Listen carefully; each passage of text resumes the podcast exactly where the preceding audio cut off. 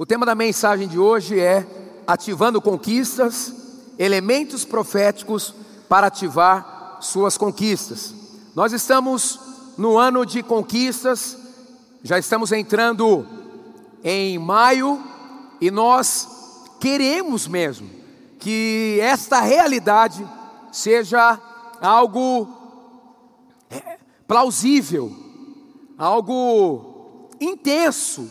Nós queremos contabilizar testemunhos de conquistas neste ano.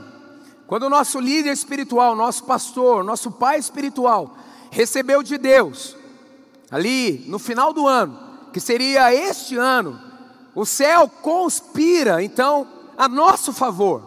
Há uma intencionalidade divina para que essa unção seja presente na sua vida durante todo esse ano. Se você olhar ali no hall da galeria, você vai ver todos os anos proféticos desde que começamos. Obviamente, o ano de intercessão passou, mas a cultura foi instalada. O ano da fé passou, mas a cultura foi instalada. O ano de conquistas vai passar, mas a cultura ficará instalada. Mas o que podemos viver na, no ano vigente é inédito e precisa ser buscado com todo afinco. Querido, em nome de Jesus, nesta manhã você precisa entender que Deus tem no coração dele sempre avanços inéditos para a sua história. Você precisa se deslocar e não aceitar nenhum nível de paralisia em sua vida. Isaías 43, 19 está assim: Vejam, estou fazendo uma coisa nova e ela já está surgindo. Eu recebo essa coisa nova surgindo, já está surgindo, e é para esse ano, e é para esse ano. Quem recebe? Para esse ano. Max Lucado escreveu o seguinte: Nossa terra prometida não é um território físico, é uma realidade espiritual. Diga assim: realidade espiritual. Não é um terreno ou imóvel, mas um estado de mente e coração. É uma realidade espiritual, o status quo de que eu sou um conquistador. Primeiro acontece na realidade espiritual, depois se manifesta no físico. Nós somos respostas de uma realidade espiritual. Somos seres espirituais, estamos tendo uma experiência humana. A Bíblia diz que ele tem pensamentos inúmeros a seu respeito, como a quantidade dos grãos de areia do mar. Você sabia que no céu você é um assunto. O céu fala de você. Há inúmeras coisas, possibilidades, oportunidades alocados no céu para você. E você precisa ativar e acessar sobre a sua vida ainda este ano. Mas ativação significa tornar ativo, acelerar. Você vai sair daqui nessa manhã para a aceleração. Significa apressar, aleluia. Significa impulsionar. Então nós queremos tornar ativa as nossas conquistas, ativas, nós queremos aceleração em relação a elas, nós queremos que elas sejam apressadas, nós queremos e podemos nessa manhã impulsioná-las. Deus faz muita coisa sem nós, mas bastante coisa Ele só fará em uma parceria conosco. Como aprendemos nessa igreja, Deus não faz acepção de pessoas ou de filhos, mas de atitudes.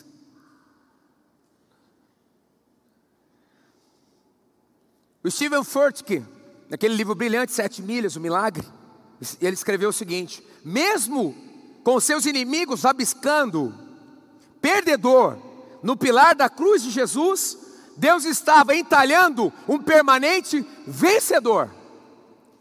E aquilo que aconteceu na cruz é uma realidade que deve estar presente na sua vida. Quando ele disse está consumado, feito, não é que acabou a esperança, é que uma realidade nova estava começando, em especial a realidade que agora, quando há uma identificação nossa pela fé naquilo que ele fez, na sua obra perfeita e completa, a realidade da vitória dele é a nossa. Você tem que colocar um status nas suas redes sociais. Vencedor. Você é um vencedor por aquilo que Cristo fez.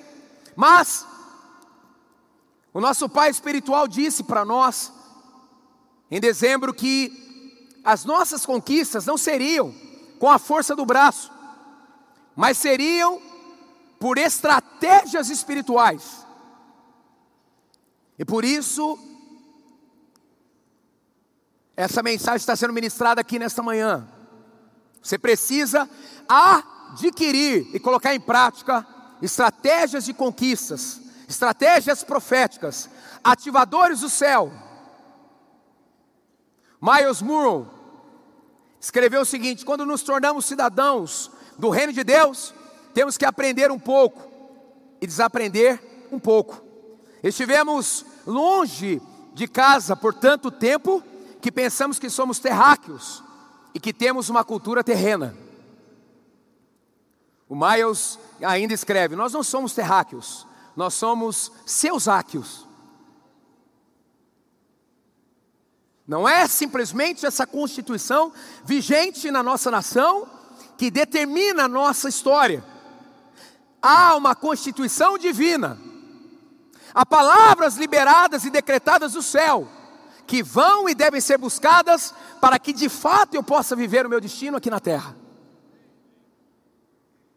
Para cada geração, uma medida de revelação. Eu tenho dois sonhos de consumo. Primeiro, ser cada dia minha melhor versão. Você merece isso, o sacrifício de Jesus merece isso, o Brasil merece isso, minha esposa merece isso, minhas filhas merecem isso, os meus pais espirituais merecem isso. Ser cada dia a minha melhor versão, reconhecendo os meus erros e crescendo a cada dia. Mas o outro sonho de consumo é trazer em minha existência o nível de revelação que o céu reservou e me carregou e me empoderou para expressar. A sua existência é uma missão ligada também à revelação daquilo que Deus quer repartir com o mundo, com a sociedade. Você tem uma unção para nunca mais ser esquecido. Entendeu? Você tem uma unção do céu, uma capacitação do céu para nunca mais ser esquecido. Vocês estão meio devagar nessa manhã, mas eu estou com paciência. Efésios 1:3. Bendito seja o Deus e Pai de nosso Senhor Jesus Cristo, que nos abençoou com todas as bênçãos espirituais aqui, ó. Ei, igreja, vamos sair entre aspas do natural, olha aqui. Nos abençoou com todas as bênçãos espirituais nas quem tomou café? Nas? E a Bíblia diz que nós estamos assentados nas regiões celestiais. Você tem que acessar, porque tudo já foi liberado.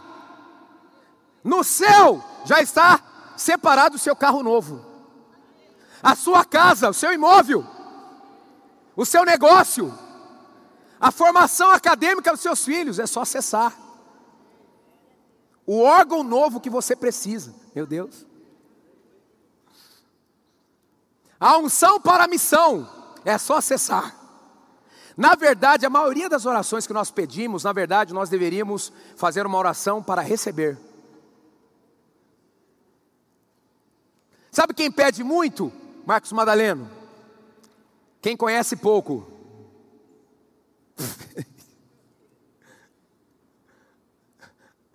Meu Deus. Quem entendeu isso? Queridos, em nome de Jesus, você precisa encher a terra de testemunhos, de conquistas. E Deus quer isso. Acesse. Vamos lá. Pastor, então eu quero estratégias espirituais para ativar as minhas conquistas. Quem está pronto?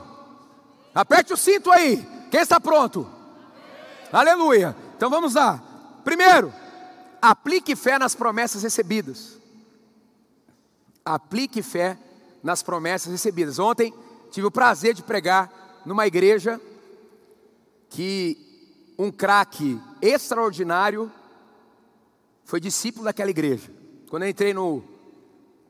É discípulo até hoje, na verdade. Quando eu entrei no escritório do pastor, vi as fotos, falei, oh, eu queria conhecer quem era o pastor deste homem. E encontrei. E ele me disse, Fabiano, quando este menino, que hoje é um jogador extraordinário, tinha 12 anos, eu mesmo pregando, disse: Você vai tocar as nações através do esporte e tal vi a foto dele de batismo, etc.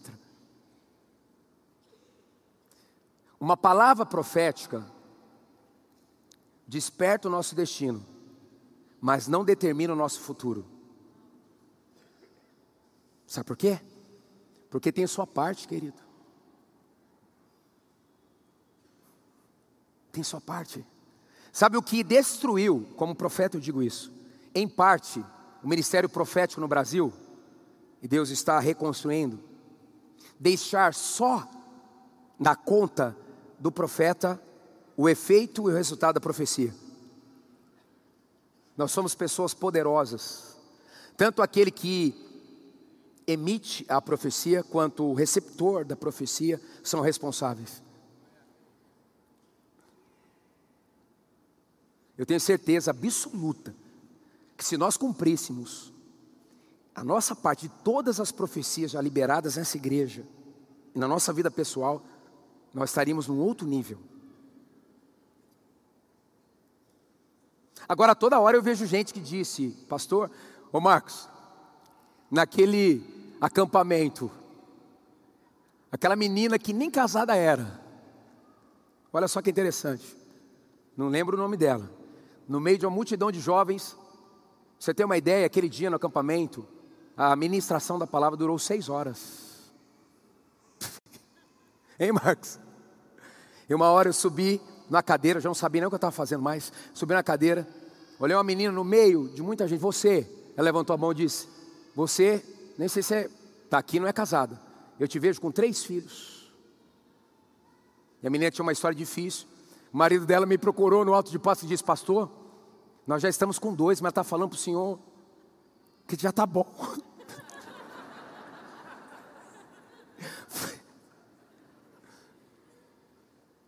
Ela saiu dali, ela disse: esse decreto de falência na minha vida afetiva eu deixo para trás.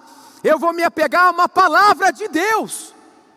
Ela encontrou um homem de Deus, já tem duas crianças, e se disse para que eu a liberasse do terceiro filho, é porque ainda ela acredita que a palavra está sob efeito da vida dela. Sabe por quê, igreja da cidade? Porque uma profecia liberada na nossa vida não tem prazo de validade. Faça a sua parte. Meu Deus, enquanto eu falo aqui, eu vejo baús sendo abertos. Profecias antigas serão cumpridas neste ano. Neste ano, meu Deus. Algumas coisas vão acontecer nesse mês de maio. Você vai abrir lá, vai estar tá aquele cheiro de mofo.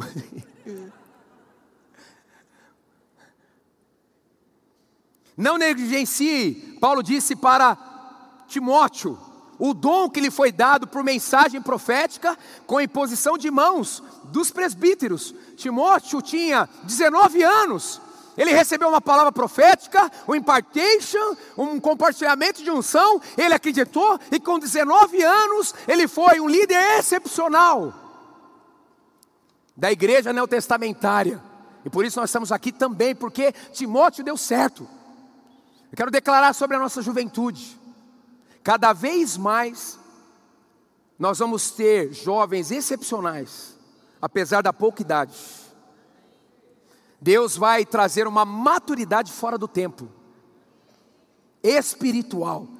Timóteo tinha 19 anos, Paulo podia contar com ele, mas Paulo disse: Timóteo, não se apegue simplesmente à função. O desafio, se apegue às palavras proféticas. Oh. Sabe quais são os seus, os seus é, pisos? São as suas palavras proféticas. Você pisa de milagre em milagre, de uma promessa para outra promessa, ou de parte de uma promessa para outra parte, sendo cumprida na sua história. Sinto em dizer algo aqui que está no meu coração. Não adianta ser de Jesus e não permitir que Ele tome toda a sua vida para Ele. Você acha que em algumas áreas você sabe o que é melhor. Pergunte para Ele. Ouça Ele. mesmo que você não entenda no primeiro momento. Dedique-se inteiramente, Timóteo, a elas, para que todos vejam seu progresso. Aqui, ó. a palavra de Deus na nossa vida, as promessas, é para o progresso, e todos vão ver o nosso progresso. Você é um odor do céu. Aleluia! Ei, eu quero declarar sobre a sua vida. Será tantos testemunhos, mas tantos testemunhos ainda este ano, que as pessoas vão se convidar para estarem aqui entre nós, dizendo: não é possível, existe Deus, olha o que Ele fez na sua história, eu também quero que aconteça na minha.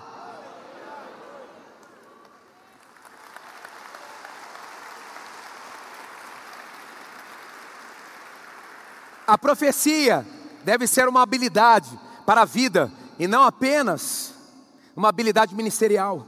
Podemos acessar o valor da percepção profética pessoal em relação ao nosso nível de influência na sociedade. O profético é o discernimento da voz, coração e mente de Deus, em qualquer assunto e em qualquer momento. O Dan,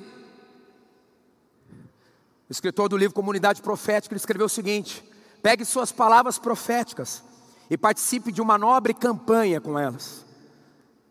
Encare cada uma como uma operação militar. Formule uma estratégia.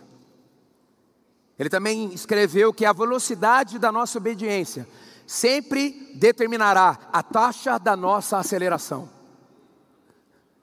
A velocidade da nossa obediência sempre determinará a taxa da nossa aceleração. Tem gente que me diz assim, pastor, é tão difícil ouvir a Deus. Eu digo assim, talvez você não tenha obede obedecido a última vez que Ele falou. Porque é a coisa mais simples do mundo. Aliás, poucas coisas dignificam o ser humano. Com a verdade que nós somos capazes de ouvir a voz de Deus. Poucas coisas trazem tanto valor para nós. O nível da sua audição aumentará proporcionalmente ao nível da sua obediência. Porque Deus fala o tempo todo. Segundo, o primeiro elemento é pela fé, creia nas promessas e faça a sua parte. Segundo, submeta-se à disciplina da prática do jejum e votos. Isso ativa. Submeta a disciplina da prática do jejum e votos. a ele orará e ele o ouvirá, e você cumprirá os seus votos. Jó 22, 24. Voto é uma disciplina espiritual. E um verso sobre jejum, mas essa espécie só sai pela oração e pelo jejum, quando os discípulos não conseguiram vencer uma batalha contra demônios. Jesus disse: essa espécie, ou essa atmosfera, ou essa força, ou esse cão mesmo, só através do jejum e da oração. Não só começar um jejum e oração naquele momento, é por estar numa atmosfera contemplando essa disciplina como algo integrado à nossa vida, na hora que a oposição se apresenta, e a pior é uma oposição direta das trevas, o que você cultivou e foi cultivado nesse tempo de jejum, de oração, de votos, vai se apresentar, vai ser a realidade que estará na sua vida diante daquele embate. Jejum. Olha que pensamento. O jejum é o ato de nos livrar da saciedade, para ajustar nossos sentidos.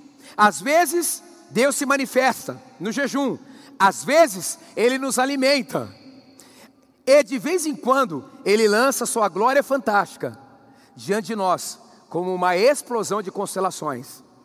Uau! Outro pensamento sobre jejum. O jejum produz profetas, dá mais forças aos homens fortes. O jejum torna os legisladores sábios. O jejum é o salvo-conduto da alma, o companheiro confiável do corpo, a armadura do campeão, o treinamento do atleta. Basílio, bispo de Cesareia. Uau! A palavra voto significa Promessa voluntária ou entrega de algo.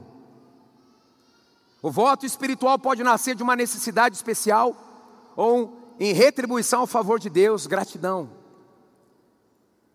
Quando você se abstém de algo legítimo e não tem a ver com comida, é voto. Se entra comida, a gente às vezes chama de voto, mas na verdade, biblicamente é jejum. São duas disciplinas muito importantes. Mamãe me disse: há cinco anos atrás, pastor, os meus filhos ainda estão na fase de juniores, eu sei o histórico da minha família, por isso, eu estou fazendo um voto para o resto da vida de não comer chocolate. Encontrei uma discípula descalça. Onde eu ia, ela estava descalça. Falei, meu Deus, o que está acontecendo? Filha, o que está acontecendo? Quanto tempo você vai andar assim? Seis meses. Hã? Por quê? Pastor, para que eu tenha condições de amar minha família, para que eles encontrem com o amor de Cristo. Ninguém ainda se encontrou com um Jesus. O jejum não muda Deus, um voto não muda Deus, mas sensibiliza o coração dele e transforma a gente. Obviamente, nesses seis meses, ela passou a orar de uma forma diferente, se comportar de uma forma diferente, ter sabedoria, usar as estratégias do céu. Depois de seis meses, um, dois, três, não aconteceu nada. Hoje, sua família está aqui conosco.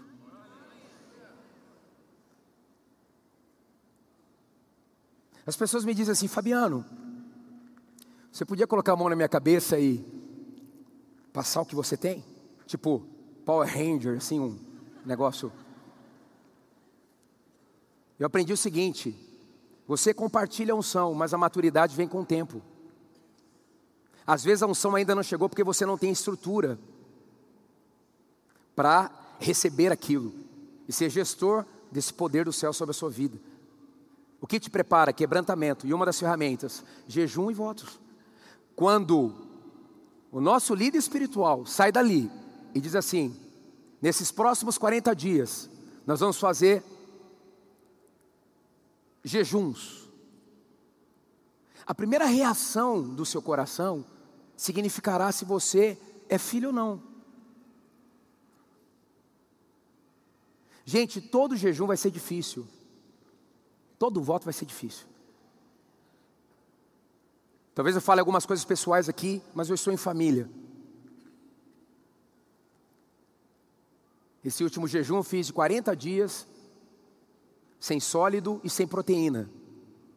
Um dia nós estávamos orando ali, com os três pastores líderes, uma oração fervorosa, para resolver um monte de coisa. E eu só estava pensando no quê?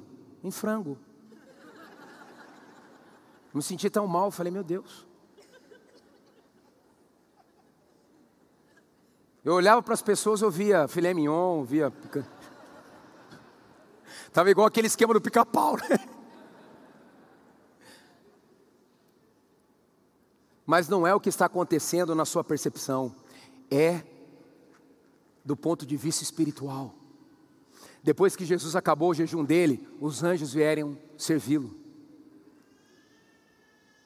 Acabou meu jejum. Essa semana, acho que eu engordei dois quilos. Toda hora uma surpresa. Eu falei, meu Deus, eu estou já sufocado. Você precisa sair desta acomodação espiritual se você quer ir para o novo nível de conquistas. Jesus, antes do seu ministério, ouviu que ele era um filho amado, o Espírito pousou sobre ele e ele foi para 40 dias de jejum. Ele não foi simplesmente para ser testado só, ele foi para evidenciar que ele era um filho amado e que ele tinha o Espírito Santo sobre a vida dele e que ele completaria a sua missão. O jejum só é possível se a gente entender a nossa identidade. O voto só é possível se nós entendermos quem somos. Mas, gente, eu tenho certeza, se você colocar esses elementos, esses elementos, as suas conquistas vão para um outro nível. O Tozer, ele tem uma, W. Tozer, ele tem uma citação longa sobre voto. Não vou ler agora, mas quero ler só o final. Está no meu livro chamado Votos. Quero ser livre, ele diz, ele escreve, não quero ter. Quando a pessoa diz, eu quero ser livre e não quero ter qualquer voto sobre mim, ele escreveu, não creio nisto, isto, isso é legalismo. Geralmente quem não está dentro critica por não estar dentro. Tem gente que desvia a calçada quando eu passo. As pessoas entendem. Mas você não, você é um discípulo de honra. Algumas dicas em relação aos votos. Estabeleça o propósito do voto, defina o tipo de voto, defina o tempo do voto, avise seus familiares antes de começar. Isso é importante. Peça a confirmação e a bênção da sua liderança. Não desista do voto. Evite fazer muitos votos ao mesmo tempo. Nunca deixe de incluir períodos intencionais de orações nesses tempos, no, neste tempo de votos. Terceiro, Outro elemento ativador de conquistas. Revista-se diariamente da armadura espiritual. Revista-se diariamente da armadura espiritual. Vistam toda a armadura de Deus. Para poderem ficar firmes contra contra as ciladas do diabo. E no texto dos versos 13 a 18. Por isso, vistam toda a armadura de Deus para que possam resistir no dia mal e permanecer inabaláveis. Depois de terem feito tudo isto, feito tudo, assim mantenham-se firmes, cingindo-se com o cinto da verdade, verdade em qualquer assunto, como referencial, Jesus, a Sua palavra, e conhecereis a verdade, ela vos libertará. E o texto continua: vestindo a coraça da justiça. A coraça da justiça significa que eu sou aceito por Deus, por meio do sacrifício dele posso viver uma vida de integridade, pensamentos e ações que compactuam a sua vontade para a minha vida, tendo os pés calçados com a prontidão do Evangelho da Paz. Esta expressão, evangelhos calçados, evangelhos da pés calçados com a prontidão do Evangelho da Paz, significa estado de tranquilidade nacional ausência de devastação e guerra, prosperidade, felicidade, o caminho que leva à paz. Quando você veste essa parte da armadura, por onde você chega, você libera essa atmosfera, essa realidade, que pode tocar até a nível nacional, é o que Paulo estava dizendo. Continua. Além disso, usem o escudo da fé, a convicção da verdade sobre quem Cristo é e suas implicações. Não ter nenhum tipo de receio de aceitar o que a Bíblia diz sobre Deus Pai, Deus Filho, Deus Espírito Santo, sobre a sua identidade, sobre aquilo que está sobre a igreja, etc. O escudo da fé, não abrindo espaço para nenhum nível de incredulidade sobre o seu coração. Sabe o que eu tenho descoberto? A maioria dos ateus não são ateus, eles são ateus emocionais. Eles tiveram alguma história que os feriu. E então eles perdem a referência da verdade nesse sentido. O escudo da fé com o qual vocês poderão apagar todas as setas inflamadas do maligno. Usem o capacete da salvação. Você tem a mente de Cristo. Salvação que tem a ver com o seu passado, presente e futuro. Usem o capacete da salvação e a espada do Espírito que a palavra de Deus, é a palavra não só logos, mas rema, quando se torna viva para mim, é a nossa arma de ataque. Então, se você ativar essa armadura, sandálias, o cinto, a coraça, o capacete, o escudo e a espada, você estará blindando você e empoderando você para que você vá para novos níveis de conquistas, porque sabemos que é uma batalha espiritual. Quarto, seja fiel na entrega dos dízimos e ofertas. Se eu quero ativar conquistas na minha vida, eu preciso ser fiel na entrega dos meus dízimos e ofertas. Malaquias 3, 8. Só quem não dá, quem não entrega, que não gosta de Malaquias 3. Tem um, um grupo que não gosta de Malaquias 3. Como é que te roubamos? Diz o profeta. Último, quase. É, Malaquias está trazendo os últimos assuntos antes de começar, depois de alguns séculos, a nova aliança. É muito importante. É uma transição. Como é que te roubamos os dízimos e nas ofertas? Impedirei que as pragas devorem suas colheitas? e as videiras dos campos não perderão seu fruto, diz o Senhor dos Exércitos. Gente, não foca só nessa questão simplesmente da entrega, mas também há um plus. Está carregada esta esta ordenança com uma promessa que se desloca em várias outras. Queridos, se nessa Neste ano você precisa colher recursos financeiros, você tem que plantar dinheiro. Eu não posso plantar milho esperando soja. Eu não, se eu plantar, melhor, se eu plantar milho, eu não vou colher soja. Se eu plantar milho, eu vou colher milho. Se eu preciso de uma ativação nas minhas finanças e não planto dinheiro, eu não vou colher isso. O melhor verbo para dízimo é entrega não pertence a você. É entregar no altar, virar as costas. Agora, quando eu dou a oferta, eu dou alguma coisa. O dízimo eu entrego, a oferta eu dou. Tem três níveis de entrega: dízimos, 10%, as ofertas, aquilo que o Espírito Santo fala ao seu coração. E o terceiro nível, as ofertas extravagantes. Extravagantes. Como nós vimos aqui, a Bia encenando a mulher que quebrou aquele perfume caro aos pés de Jesus. Foi uma oferta extravagante. Quando Davi reuniu os recursos para construir o templo, o povo começou a levar em quantidade extravagante. Ele mesmo deu uma oferta extravagante. Ele precisou dizer para o povo: o que nós já temos já é suficiente para a construção do templo. O dízimo blinda as suas finanças. O devorador não ataca. A oferta faz a multiplicação. E a oferta extravagante inaugura um novo ciclo de provisões exponenciais. Ninguém pode ficar sem esses três níveis. Agora eu tenho certeza absoluta, não é porque outra, outra coisa, mas eu tenho certeza absoluta, as estatísticas apontam.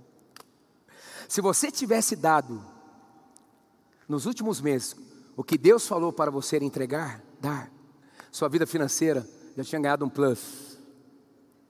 Com oferta não se discute, entrega, porque a oferta tem vida, ela conversa com a gente. Lembra Isaac? Papai, cadê o animal? A oferta falando aí.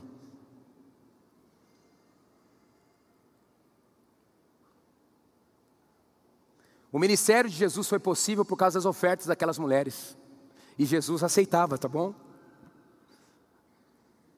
Quem se sente parte dessa família espiritual? Me dê um sinal. Então, a família se reúne para pagar a conta. Não é assim?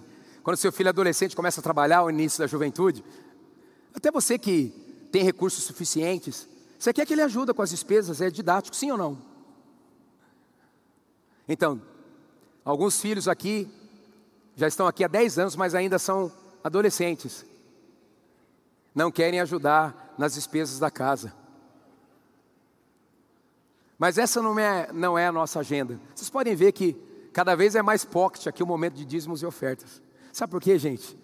Na verdade, na verdade mesmo, quem cuida dessa igreja é Deus. Não tem contabilidade para chegar onde a gente chegou. Não tem. É Deus. Mas tem a ver com você. Sabe o que eu vou ver nessa igreja aqui? Esse momento de dízimos e ofertas vai acabar. As pessoas vão trazer a semana inteira, voluntariamente. O amém foi bem fraquinho, mesmo porque assim, é um negócio. Quando fala de dinheiro, você vai vendo assim, vai ficando tenso. Estou acostumado. Eu li aquele livro Derrote Mamon, então eu sei o que é isso. Mateus 26, 6 a 13, nós vemos essa história do vaso, do perfume caro aos pés de Jesus. Robert Morse, naquele livro sensacional que mudou a história da nossa igreja, Uma Vida Abençoada, ele escreveu o seguinte: Observei que aqueles que chegam ao primeiro nível de oferta geralmente passam para o próximo. Por quê? Porque o dízimo retira a maldição e abre as janelas do céu sobre nós. Portanto, se começarmos a dar o dízimo, é muito provável que comecemos a dar ofertas conforme o Senhor direcionar. Mas alguns chegarão no nível da oferta extravagante, como Davi, ao ofertar para a construção do templo. Na Bíblia, esse padrão de oferta não é exceção. Na realidade, é um padrão que devemos adotar e que sempre será notado por Deus. Shaul Bowles escreveu o seguinte: neste exato momento, Deus tem um mandato de libertação de recursos e finanças que devem ser investidos em homens e mulheres que os utilizarem para o avanço do reino. Esse suprimento está reservado àqueles que se posicionarem nessa geração, independente do custo, e entregarem a Jesus tudo o que puderem para administrar sua herança e recompensa. Há recursos nos céus esperando você acessar. E você acessa através das suas sementes. O texto base deste ponto é aquele texto que Paulo diz que Deus supre o pão e a semente. O pão é para o seu sustento, a semente é para o seu plantio. Se você comer a semente, não haverá mais colheita. Então entenda isso que Deus quer que você prospere num outro nível. Deus não é a favor da miséria, Ele não quer que você viva em falta, Ele não quer que você passe de um ano para o outro endividado, Ele quer a sua liberdade financeira, mas você precisa ativar usando os seus recursos. Quinto, entregue sempre uma adoração contagiante. O quinto elemento para ativar o céu sobre a sua vida, para que você vá para um outro nível de conquista. Paulo e Silas estavam orando e cantando hinos a Deus. De repente, houve um terremoto tão violento que os alicerces da prisão foram abalados. Imediatamente, todas as portas se abriram e as correntes de todos se soltaram. Deus é espírito e é necessário que os seus adoradores o adorem em espírito e em verdade. Rick Warren escreveu: o melhor estilo de adoração é aquele que mais genuinamente representa o seu amor por Deus, baseado na formação e na personalidade que ele lhe deu. Ou seja, a adoração rouba a sua atenção e você é dominado pela realidade em que você está mais inserido. Queridos, você sabe como eu sou, né?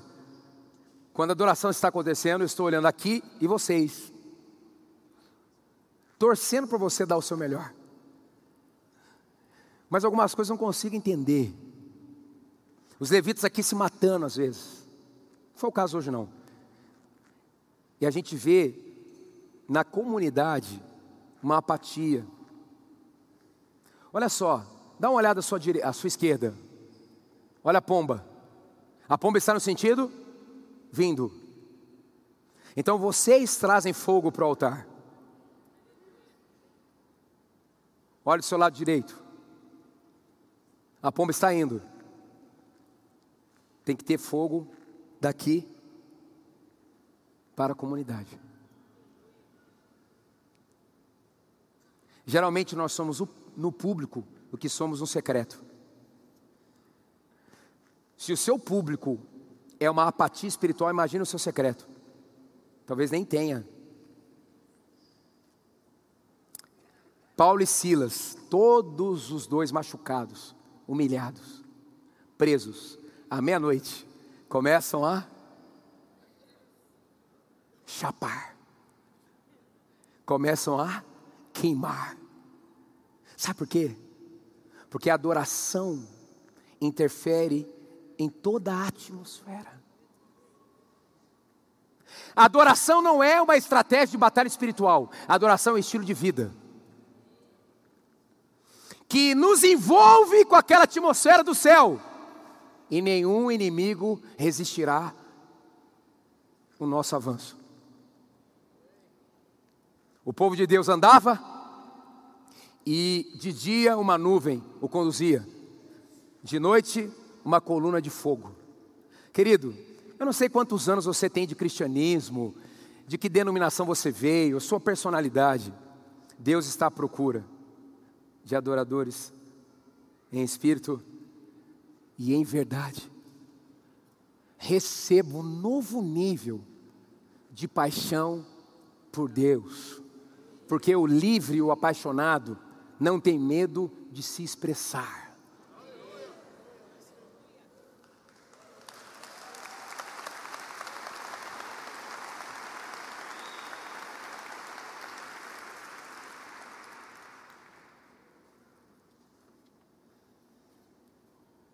Quando você orar, vá para o seu quarto. Jesus ensinou: feche a porta e ore a seu pai, que está no secreto. E seu pai que vê no secreto o recompensará. Aleluia. Eu não venho e coloco o microfone para que aqui eu seja ativado. Eu só cheguei aqui porque eu já estou ativado. O público deveria ser a consequência do nosso privado. Sexto, receba e honre a sua cobertura espiritual, isso vai ativar conquistas na sua vida, num outro nível.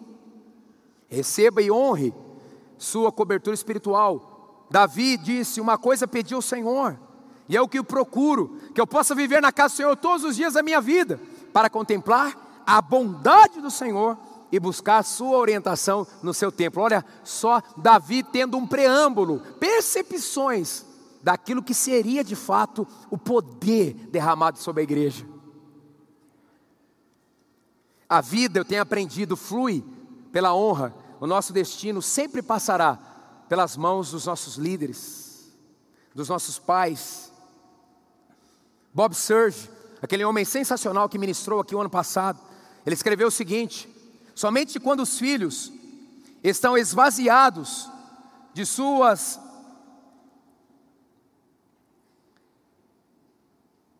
das suas agendas pessoais, eles poderão sustentar e experimentar aquilo que seus pais carregam e representam. É uma família. Efésios 6, 1 e 3 tem a ver com os laços biológicos, mas também os espirituais. Filhos, obedeçam aos seus pais no Senhor, pois isso é justo. Honra o teu pai e tua mãe. Este é o primeiro mandamento com promessa, para que tudo te corra bem e tenhas longa vida sobre a terra. Fidelidade é uma lealdade nobre, o Senhor escreveu também, inabalável, que é arraigada na fé e no amor que une corações em um propósito comum, aonde você escolhe depositar sua fidelidade, pode ser a decisão mais importante de toda a sua história, de toda a sua história. Então, se você quer um novo nível de conquistas, aprenda a honrar, aprenda a servir, aprenda a abençoar, Aprenda a ser filho, e você receberá um outro nível de frutos em sua história. O diabo conspira para que a gente se decepcione com a igreja. Mas sabemos que a igreja é importante para Deus. Tanto é que Jesus deu-se a si mesmo por ela não esteja presente sem se sentir presente. Não permita que nenhum nível de orfandade se instale no seu coração por experiências traumáticas que já passaram. Eu não sei se a sua família está melhorando biológica, mas a igreja está. Porque ela vai se encontrar com o noivo e a igreja estará sem mácula, sem ruga, sem defeito. Aleluia. Não esteja só na igreja, faça desta igreja uma igreja melhor. Ore pelos seus líderes espirituais, se aproxime deles. Tem gente aqui que faz parte de 10 anos da igreja, nunca conversou com a nossa liderança. Cada filho recebe o que busca tem o que procura. Não é assim na nossa própria casa? Não é assim? E por último, ative suas conquistas. O outro elemento, busque o batismo de arrependimento e poder. Busque o batismo de arrependimento e poder, e o Espírito Santo vai te envolver nessa atmosfera do céu nessa sintonia com o coração do Pai, e você vai avançar. João disse: Eu os batizo com água, batismo de arrependimento dos pecados, mas Ele, Jesus, os batizará com o Espírito Santo, batismo de arrependimento, a palavra é batismo, mergulhar. Porque o batismo é tão importante? Porque é um símbolo ativador da participação da família eterna. O batismo faz com que a sua fé seja declarada, comunica a morte e a ressurreição de Cristo, simboliza a sua morte para a antiga vida e anuncia a sua nova vida. Batismo também é uma comemoração da sua inclusão à família de Deus. O batismo é uma representação de uma realidade espiritual, de, de que agora você não é mais um órfão espiritual, você é um filho espiritual. Por isso que em todos os momentos que temos cultos assim, a gente faz um apelo, um convite. Você quer se batizar? E isso é muito importante, porque o batismo de arrependimento significa tudo isso. Mas também é o batismo de poder. Mas receberão poder quando o Espírito Santo descer sobre vocês e serão minhas testemunhas em Jerusalém, em toda a Judéia, Samaria e até os confins da terra. Poder significa dunamis, força, habilidade, realização de milagres, moralidade, influência, capacidade para prosperar. Zacarias 4:6 Não é por força nem por violência, mas pelo meu espírito, diz o Senhor dos exércitos. Eu fui criado aqui nessa igreja. Quando eu tinha 15 anos, eu li um livro pequenininho chamado Batismo com o Espírito Santo. Esperei minha família dormir naquele dia e disse: Espírito Santo, eu não te conheço. Na nossa igreja não se fala muito sobre isso, mas eu entendo agora que eu preciso do teu poder na minha vida. Um fogo entrou dentro de mim. Naquela madrugada eu falei, acho que três horas em línguas espirituais. Depois daquele momento eu passei muitas coisas difíceis na minha história. Mas como a gente gosta de cantar, o fogo nunca dorme, nunca acaba. Deus ele quer dar marcos na nossa história e inaugurar um novo tempo e nível de influência do Espírito Santo na nossa vida. Nem o tradicionalismo deve superar isso. Jesus disse para os seus discípulos: Esperem até que do alto vocês sejam revestidos de poder. A igreja começa com a descida do Espírito Santo. Você vai ativar conquistas novas se você tiver novas experiências de enchimento com o Espírito Santo de Deus.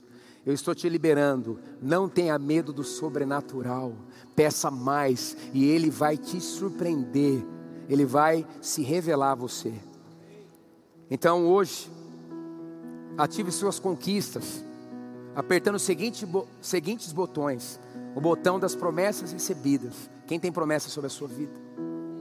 Aperte esse botão o botão dos jejuns e dos votos, da armadura espiritual, o botão da consagração dos seus recursos.